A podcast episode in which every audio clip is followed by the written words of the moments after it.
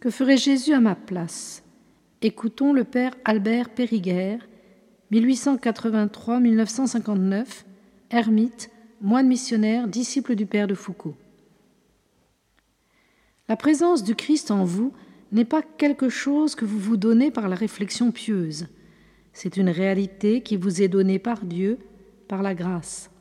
Oui, le Christ n'est pas en dehors de vous, il est en vous. Il est plus que vous-même. C'est lui qui vit en vous, c'est lui qui souffre en vous de ne pouvoir s'appartenir un instant.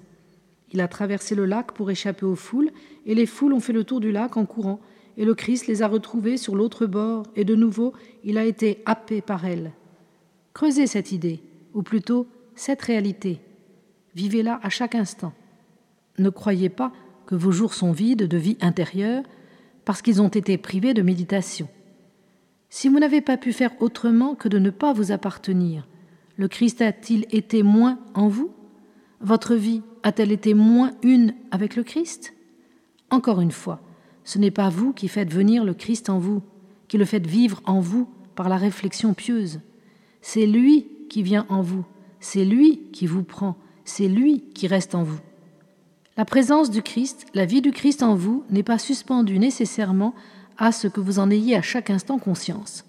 Votre activité vous emporte, vous oubliez de vous dire à tel ou tel instant que c'est le Christ qui agit en vous. Cela n'empêche pas que ce soit tout de même le Christ qui agisse en vous, même si vous l'oubliez momentanément. Oh, donnez un grand rôle dans votre vie aux oraisons jaculatoires. Ce sont comme des élans de votre âme qui à chaque instant se rejettent vers Dieu, se raccrochent à Dieu, rétablissent la communication avec Dieu que ces élans vers Dieu ne vous disent et redisent qu'une chose, c'est que le Christ est en vous et que vous n'êtes plus vous-même en vous. Me voilà par suite d'un épuisement grave, condamné à la vie végétative, à peu près.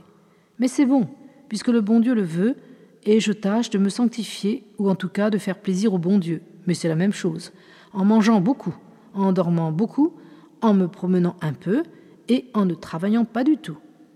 Il est admirable que notre Christ nous ait appris à aller à lui par toutes les voies. Alors, en moi, je soigne le Christ présent en moi, je le fais manger, je le fais promener, je le fais reposer, pour que plus tard, en moi, il puisse recommencer à courir après les âmes.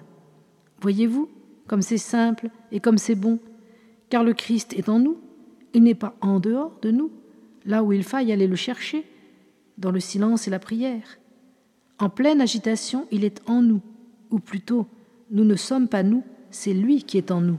Saint Paul n'a-t-il pas dit cela?